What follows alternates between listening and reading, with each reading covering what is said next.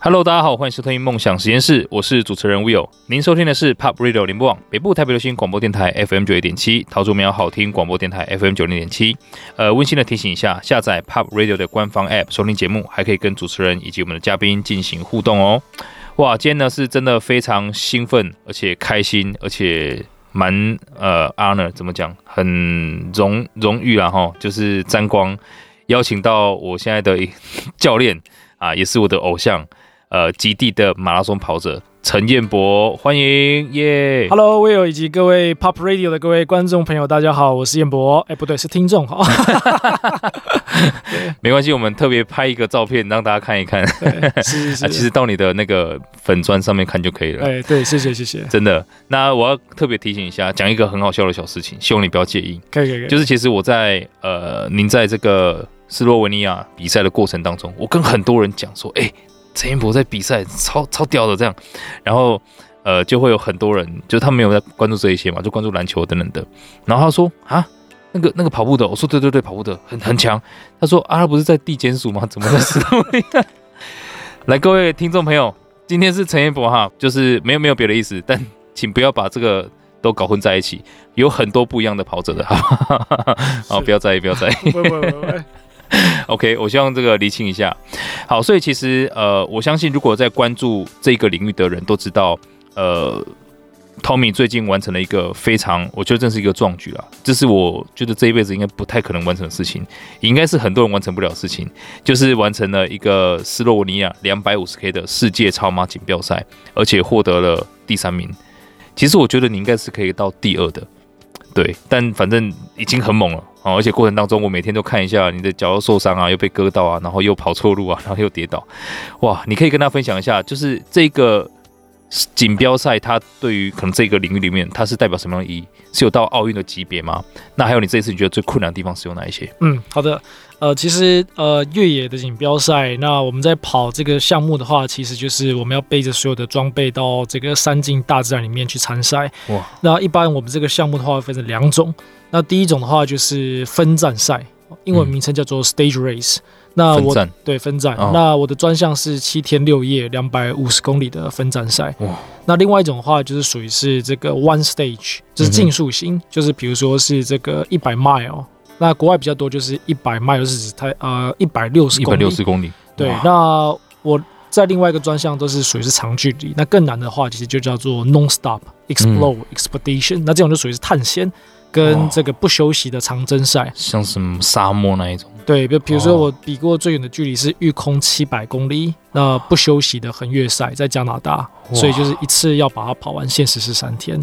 七百，对对对。那一般来说，我们的比赛难度阶级越高，那我们的就会需要有更难的这个要求，比如说会有我们叫做 ITRA 的积分。嗯积分要到多少一定之后，你才能够去参加这个比赛？因为我们的比赛分级会分成是赛道的技术型的路线会有多难。嗯，对。那另外一种话，就包含是你必须像基地的生存赛事，你一定要在呃比赛前三天，他们的生存课，他所有的考试你都必须要通过才行。比如说，你能够在雪地自己可以生活，然后你能够呃盖这个 shelter，就是盖避难帐。对，那或者是你能够呃懂得这个装备的分配跟食物的配给，你会计算卡路里这样子。哇，对对对，很真的比我想象中多很多东西耶。对，我以为就是跑而已。其 实超只要是这这几个项目的话，其实很多很多东西。哇，哎，那像这一次的这个锦标赛，它总共多少人参加？其实它的呃邀请名单是一百位的选手，嗯、但是疫情的这个关系，有些选手他没办法到。哦，对，但基本上他的比赛的难度截击，他就是邀请一百位的选手，然后其他的话就是让有达到积分的民众来报名。嗯，对，所以基本上这一次的路线应该也算是可能这个分站里面难度最高的级别了。对，因为这个比赛其实它是属于是英国的组织，它在世界各地办很多比赛。嗯，那选择在斯洛维尼亚这场的赛事，是因为它的呃赛呃可跑性非常高。Okay, 然后也有相对的这个技术型的路线，然后百分之九十全部都是这个 trail。那最难的是它的海拔起降，海拔总爬升是两万两千公尺，下降也是两万一千多公尺。也就是说，呃，要三座三座呃，快要将近三座圣母峰 up and down 的这个高度。哇！哎、欸，各位如果你没有概念啊，玉山才几公尺？三九五二。对，哇塞，七座，就是七座玉山啊！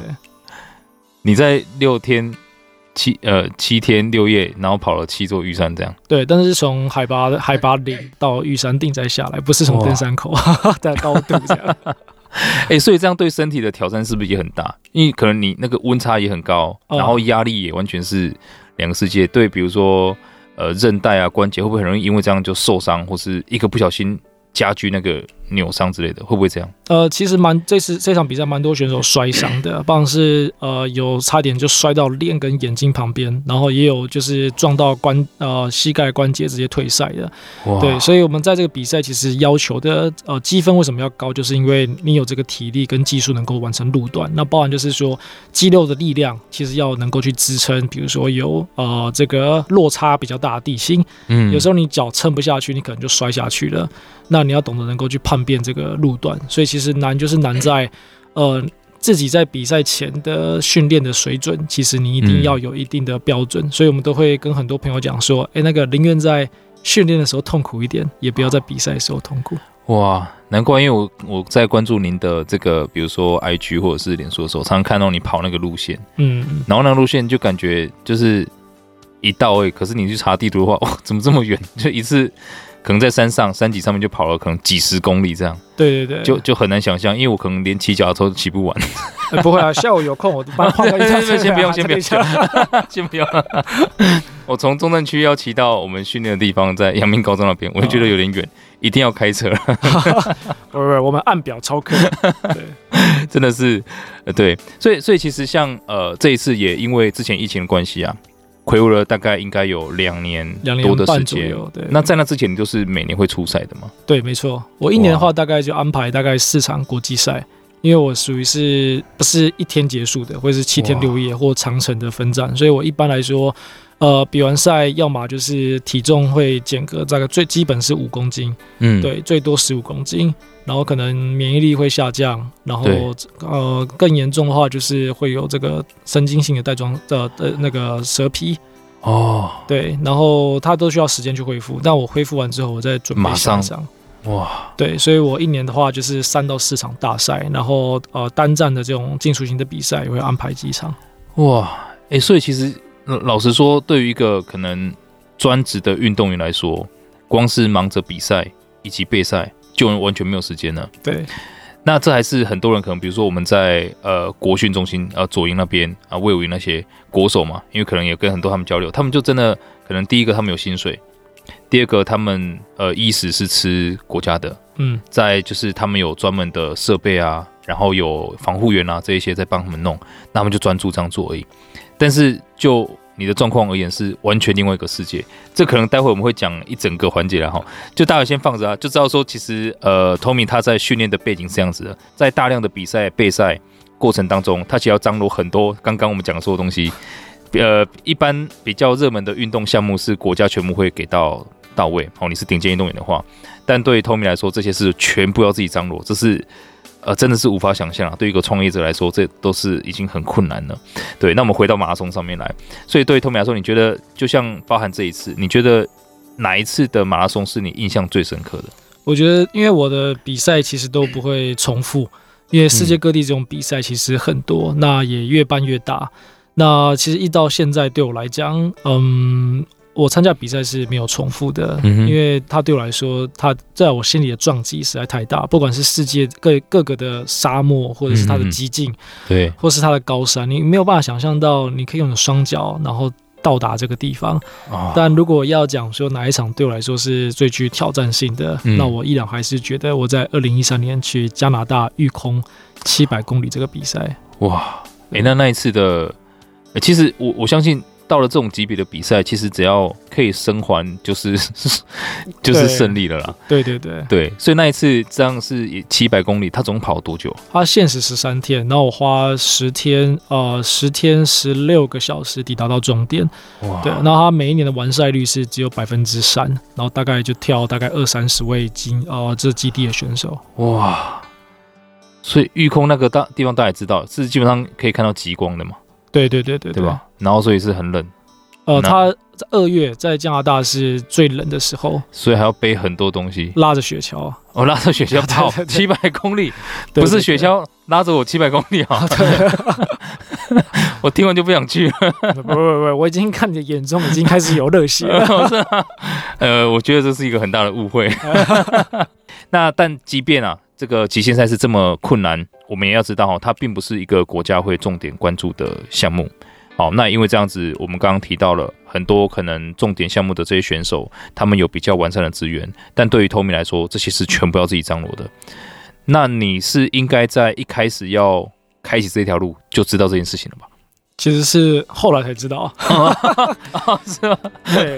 不过我觉得会选择这个项目也是有趣，因为其实我在高中是五千一万公尺的选手，到大学之后变马拉松，那后来之后也选 Chinese Taipei 国家代表队出去比赛。嗯那因为后来在一次的因缘机会下，我参加了嘎玛尼亚，就是橘子集团。呃 Alb 大哥刘伯元执行长他们所呃创办的呃他们所办的这个激光冒险计划，那很荣幸那个时候我被选上哦，对，但那个时候我从操场跟马拉松的柏油路突然间啊转换到到雪地的时候，所以那一刻我就突然间自己一个声音会突然打出来，我但我觉得。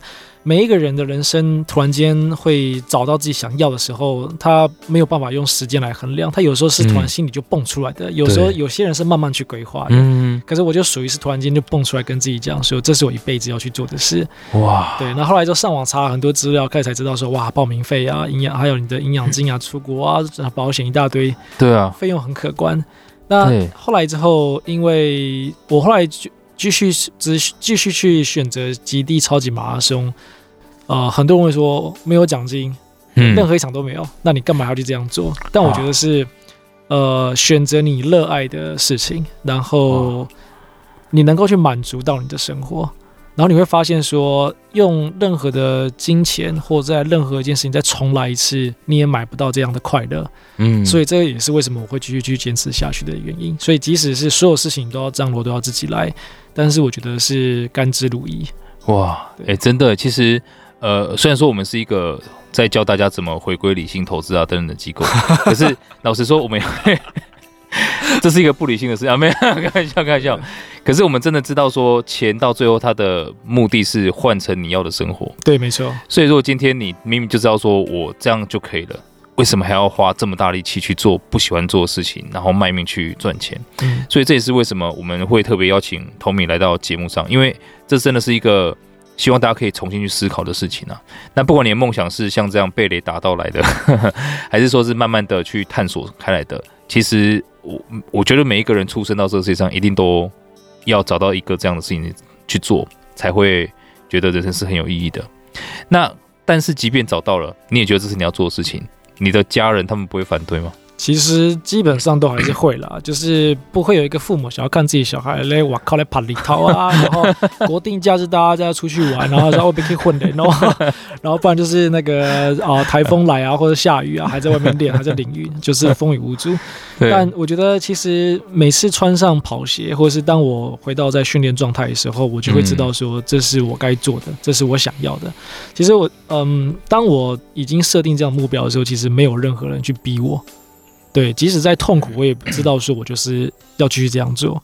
对，那嗯，我觉得每一个人其实，在追逐自己人生中的真正重要过程，像呃，有些人不喜欢户外，有些人不喜欢太阳，嗯，有些人就喜欢是属于是 indoor 的，嗯哼哼对，喜欢去 city 的。那有些人属于是 outdoor，对，我们没有办法去改变任何一个人，但真正你能够去改变跟找到你自己的，就是你认定你自己生活中你想要成为什么样的人，嗯，所以。所有的努力，不管是工作，我知道很多朋友，或者呃，或者是我周遭很多人也都是一样，他们都会去厌倦所有的工作，去抱怨每一天都是像机械式重复一样的事情。嗯哼哼。但是当努力过后，你能够去找到你生活中热爱去付出的这个事情，那个这工作就值得了。嗯。所以真正重要的是你要找到背后我们要的生活是什么，而不是工作，为了工作而生活。我想真正重要的是像我在追逐极地的冒险。对，是为了理想在工作。哇，对，哎、欸，真的，这这其实我们会再提到这本书，就是 Simon Sinek 那个 Start with Why，他在讲黄金圈，就每个人都要找到你的为什么。所以如果你可以找到的话，其实就算你的工作再怎么枯燥乏味，不是你要的，你也知道他在你生命中扮演的角色是什么。那对于我们用 Tommy 的例子来讲，其实一定会有很多人可以这样子。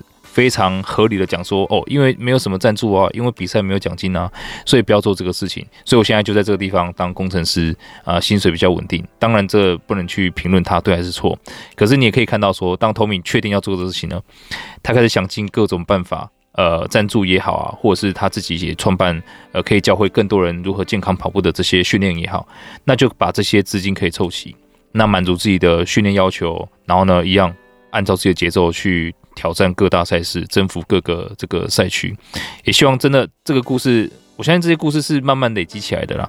那都可以到 Tommy 的粉专去看看。那这边想特别问一下 Tommy，你在整个过程当中，印象最深刻、最大的困难是，或者低潮是哪一次？哦，低潮的话，包含是之前有咽喉癌，然后有开刀，那那个时候几乎是没有办法持续在训练。在二零一二年的，在二零一一年，一一年，对对对，哇，那那个时候医生也跟我讲说，不要再去训练啊，给了很多的警语。可是我觉得人生总是要不断去尝试，对啊，对啊。有些人会觉得说，哦，呃，别人跟我们讲说你会失败啊，你不要去做什么。然后很多人的声音突然间灌到你脑里的时候，你自己会去怀疑自己。但我觉得我的个性是，呃，就是。不管别人讲什么，你就 try again，烧声 again，重复重复一百次、一千次，发现啊，好，我做不来了，我再放弃。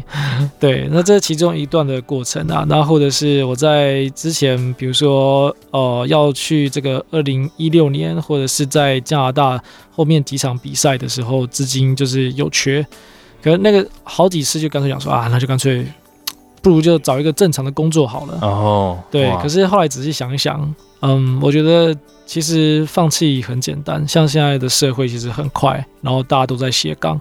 那这边做一下，哎，这边可能不是我要的，我就放掉；或者是我发现我做不了，就放掉。可是我觉得真正，呃，最困难其实就是坚持。对，我觉得坚持是所有整件要素，或者是在人生里面，我们都要去必经去学会的事情。它不管是什么，它都是需要坚持。哇。哎、欸，这个我觉得好像 Tommy 嘻嘻哈哈的，可是每次分享的信息量都真的蛮大的。那他刚刚也是轻描淡写带过，在一一年的时候，呃，有咽喉癌，各位癌症呢。但是我记得您在当年的年底也一样去完成了一个赛事。对，没错。哇，然后可能这是健康方面的。那在一六一七年的时候，又是资金链的断裂。其实这个真的都是对，不要说一个运动员来说，对一个创业者也好，或一个上班正常。都是致命性的打击。那呃，Tommy 也提到，你你当然可以选择放弃啦，可是放弃就真的是什么都没有了，对啊。那你就可能学学学一下 Tommy 哈，反骨精神一下 啊，反正先试试个一千次一万次。哎，所以像你在这种时候啊，呃，比如说资金链断掉的那一次，你后来是怎么克服那个困难的？其实我觉得也算是在疫情的在前后之后有发生，嗯，那所有的。比赛都停了，然后嗯，所那所有的这个呃邀约也都停了。嗯，但我觉得那个时候我们很尝，我们开始会尝试去，每一个人都会寻去寻尝试去寻找新的事情，去寻找出路。但是我觉得到后来之后，我才认定本质的一件事就是去只要去做好自己专业的事情就好了。哦，对。然后把它做得更精，然后把细节去做到到位，就像是日本的职人精神一样。嗯，对，同样一件事情，当你看得越细的时候，你可以用十几种、二十几种的技术的方式去把它转变出来。嗯，所以我觉得，呃，当做自己不拿手事情的时候。那就是一个危机，所以我现在清楚才知道说，原来是做自己专业事情，然后把它淋漓尽致发挥，这就够了。哇，哎、欸，这也跟我另外一个偶像叫李小龙，大家应该听过。他说：“我不怕有一百种 TG 的人，我怕把一个 TG 练一万次的人。”啊，大概就是这样子。所以你现在就是把一个 TG 练到这个极致。是。呃，如果大家有机会看过呃 Tommy 你的训练室，其实你真的会发现它是一个很极致的地方。那当然，我们在整个学习过程当中也看到很多了，希望大家可以有机会参与。那当然呢，现在台湾的其实跑步环境从前几年开始，其实马拉松是越来越盛行的，可是也看到很多人就跑着跑就不见了，因为可能没有呃好的方法，那就导致自己有很多运动伤害。也想请专业的投米来跟大家分享一下。所以如果现在希望可以开始借由跑步啊，这是随时随地可以做运动，那应该有什么可以注意的呃地方，或者是建不建议大家重新去学习跑步这件事情？嗯，好的，我觉得跑步其实这件事情，其实真正我们讲深一点的话，它其实是让我们重新去追逐自由。跟重新去认识自己这件事，那因为其实它是最经济性的运动，你只要一双跑鞋，那你随便一个短裤，你就可以开始跑了。对，嗯、就算穿着皮鞋，你也可以跑个两步，这也是跑。对，那我觉得最呃最棒的是，当你在跑步的时候，你会先听到自己内心的声音，会有很多脏话。对，我干嘛在这里啊？下班热死了，我还要在这里。对，但我觉得呃循序渐进是一个很棒的过程，因为。呃，我也是从比如说一公里跑不到，但我倒可以现在跑到七百公里。那我后来有创立一个 Run for Dream 的这个 club，就是带领大家去做跑步的课程，或是越野课，或是做。我也在，我也在这个 club 里面。对对对对对对，下次就七百公里。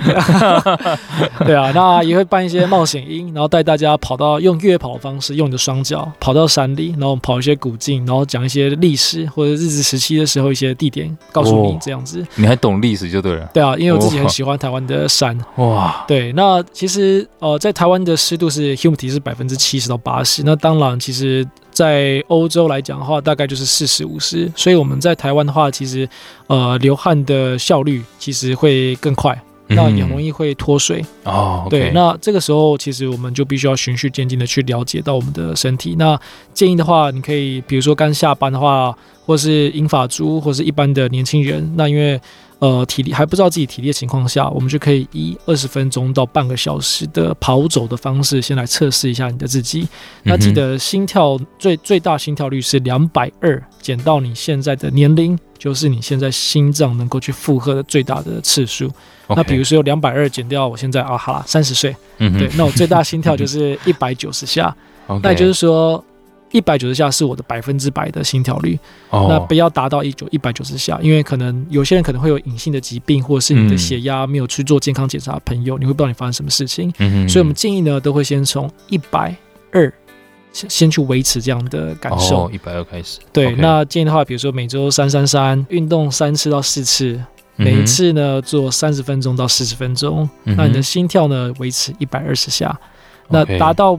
没办法达到三十到四十分钟的朋友，那你可以比如说走十分钟啊，跑十分钟，走五分钟，跑十分钟，走五分钟。哦、那一次又一次，你就可以知道说，哎，我能够去负荷的状况是哪里？了解，OK，哇，所以其实这这个也是我希望给他，因为我也是在接触呃 Tommy 之后，我才发现说，其实光跑步啊，你把脚跨出去，再整个拉回来，就是要分解成七个动作，嗯、然后摆手。然后你的呼吸，在你两边的肩膀是不是过度用力？还有你可能跑的时候，你会不会跳动太高？嗯、然后每一步的距离是多少？再是哪边着着力？然后每分钟步频是多少？其实真的很多很讲究的地方。那你不要觉得说跑个步这么麻烦干嘛？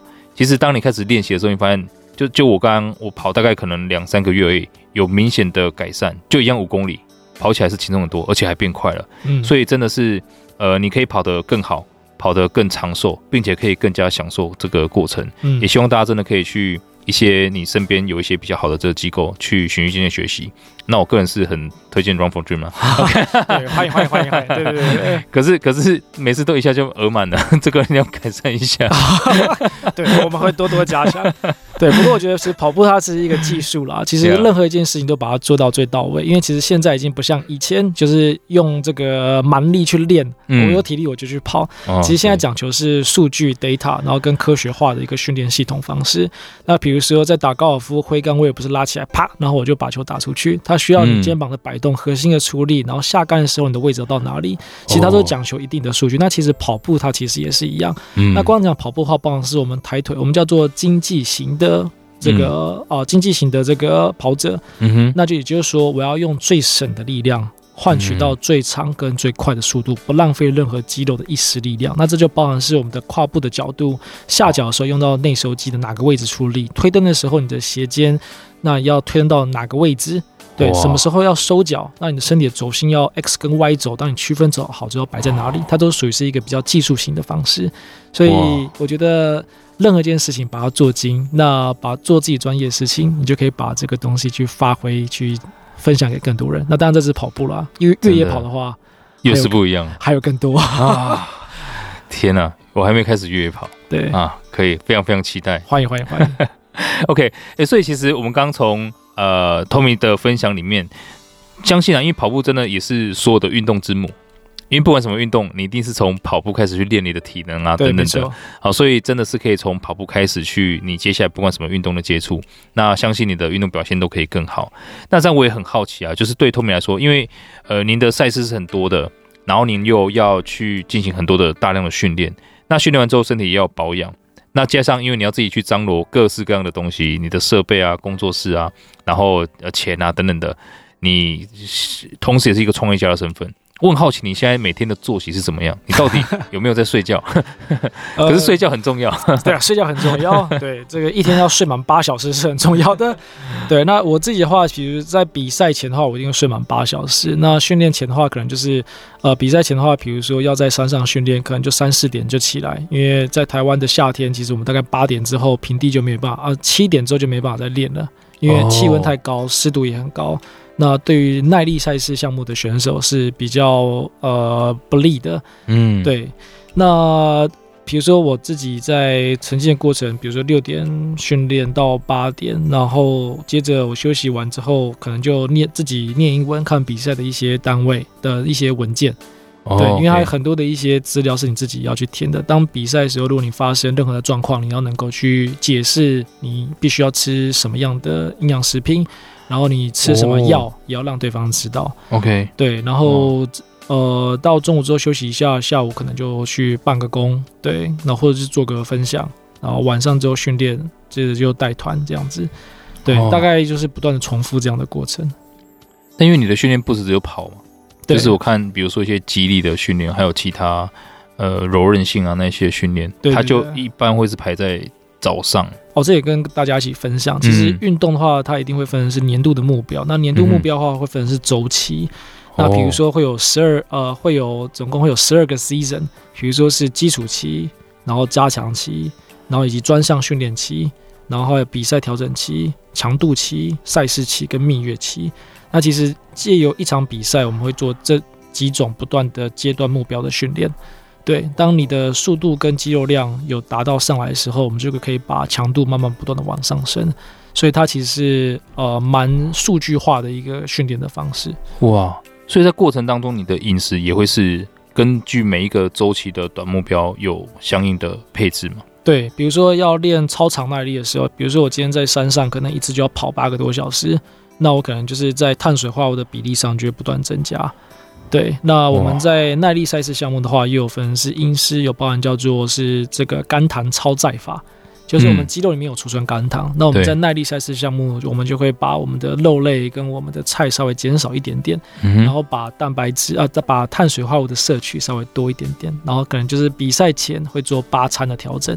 那这都属于是我们在饮食上要去学的、学会的。哇，诶，所以。这这给我一个启发，因为我其实也会设年度目标，嗯，但比如说我就设一个年底要跑马拉松，然后我就会一直到可能下个月要跑的时候才开始紧张啊，我怎么太胖了，好像跑不动了。那过程当中就是完全，反正下午说啊，这个今天好累，来喝个啤酒好了，啊，晚上吃个卤味好了，就这样子一天过一天。但如果真的是这样有计划的，每个月你知道自己要干嘛，就不会有那种很漫长啊，还很早那种感觉，嗯，就反而会是很精实的每一天应该做什么。哦，对对对对对，所以大概就是这样在做调整。所以我上次那一期结束没有学到这个，就是我的问题。不不，我们慢慢来，对，不能一次把少林武功一次给你。我也接受不了内力不足。可以可以可以可以。OK，哇，那这样呃，Tommy，你你在就是真的好像目前就是为了这个赛事而生这样子，那为了跑步而生，那你自己在人生其他方面的规划，你觉得可能在五年后、十年后？会是跟现在一样的状况吗？还是你会慢慢一些，比如说家庭啊等等的这些计划进来？嗯，其实这一部分有想过，但是目前的话，我因为当不断再去可以讲说，就是太过于着迷这件事情的时候，你会看得太细，嗯，然后当你又不断的一直不断在出国在参赛的时候，你会看到自己的一个愿景，嗯，然后你知道说你有机会去靠近。那只要再更加把劲，只要再更有多，更给自己更多时间，你就能够再不断突破，跟他们一样。哦，对，那我自己的话有想过说，大概五年后，也许这个竞技的部分会慢慢减少，我想应该会转往变是探险的方式。哦，对，那因为曾经有去过北极点，也有去过南极点，对，它开始让我去想象很多在。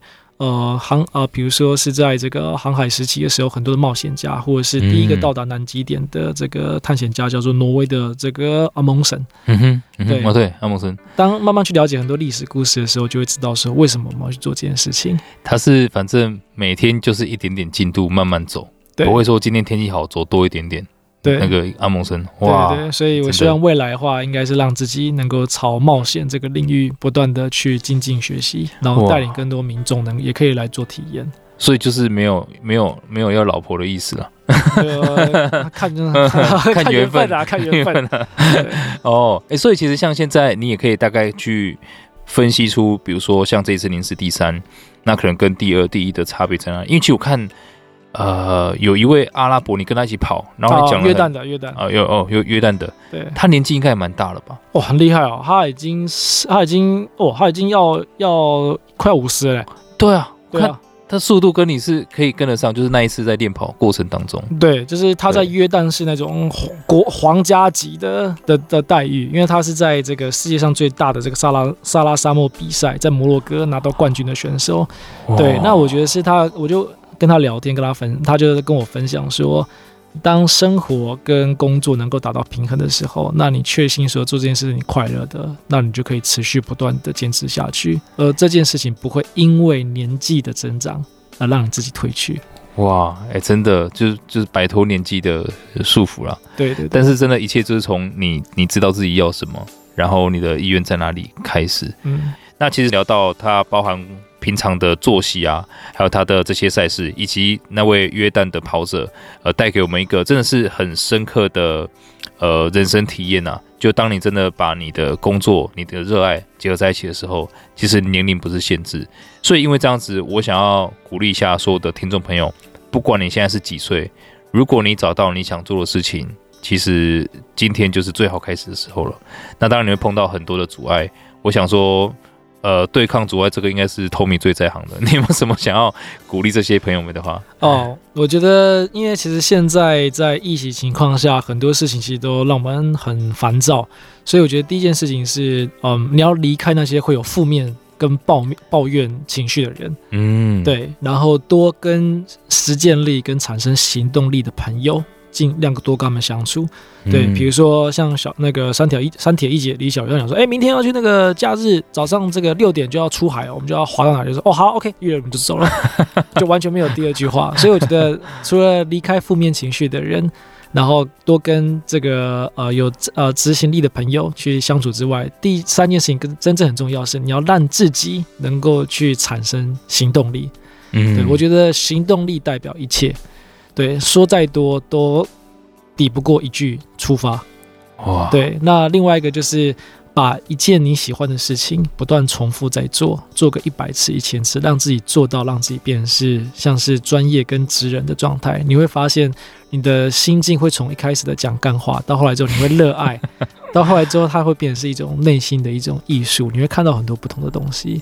对，所以我觉得在现在这样的过程中，就。呃，用这样的方式去勉励大家，找到你自己热爱生活的方式，然后一次又一次的，你会发现，随着年纪的增长，然后你会慢慢看清楚我们生活去要什么。哇，哎、所以这我觉得这是不只是呃鸡汤而已啦，其实是蛮实际具体的建议，因为其实现在很多人。老实说，你不能够跨出那一步，真的最大的阻力不是你自己不要，就是你身边的人可能给了你太多的。太好了，我先让你报名了。呃，报名表在林姐，请大家自己填。OK，对啊，因为因为真的负面的人是就是有毒的啦。对，那可能你会为了迎合他们，然后就变成是他们要的样子，而不是你自己要的样子。那另外我也听过一个蛮对我而言就是蛮蛮影响我蛮深的。就是他讲说，你在做人生重大决定的时候，你一定要清楚。你会想说，我要问一下，呃，谁谁谁吗？那你一定要清楚一下，就是你问的那个人有没有活成你要的样子。如果他没有的话，你想想看，每次都听他的话，啊，每次都做他跟他一样决定，你会跟谁一样？你会跟他一样？那他不是你要的，嗯，所以我其实看到 Tommy 这样，Tommy 的人生样貌是我要的样子啊，至少他比我瘦，看一下，所以呢，我会很很愿意就是跟这样的人学习，然后加入 Run for Dream。那真的我也在在短短的时间内看到我在跑步上面的进步，因为这个事情困扰我很久了。我以前是练游泳的，嗯，对，那游泳很好，我一到陆地上面就真的是整个死掉，就是不是旱鸭子是水鸭子，完全是相反的地方。所以这一次真的是很开心，也可以把。呃，我过程中的经历还有这些体验带到节目上来，分享给更多听众朋友。那也希望大家可以有机会，呃，真的是关注一下呃 Tommy 的粉砖，认识他更多。我相信你们会得到更多的更多力量。OK。好，所以呢，今天如果大家对主题有任何想法，欢迎到 Pop Radio 的官方 App 上面留言。如果听众朋友错过或想重温今天的精彩内容，可以直接在 Apple Podcast、Spotify、SoundOn 上面搜寻“深 V 一口气”，我们都会把今天的精彩内容上传，让大家可以重复的收听哦。而且今天内容是值得你一听再听的。OK，下个小时呢，我们请继续锁定 Pop 国际线欧美航班。下周六的下午四点，我们空中再会。今天再次谢谢陈彦博，谢谢 Tommy，谢谢 Will，谢谢大家，谢谢，谢谢，拜拜。拜拜。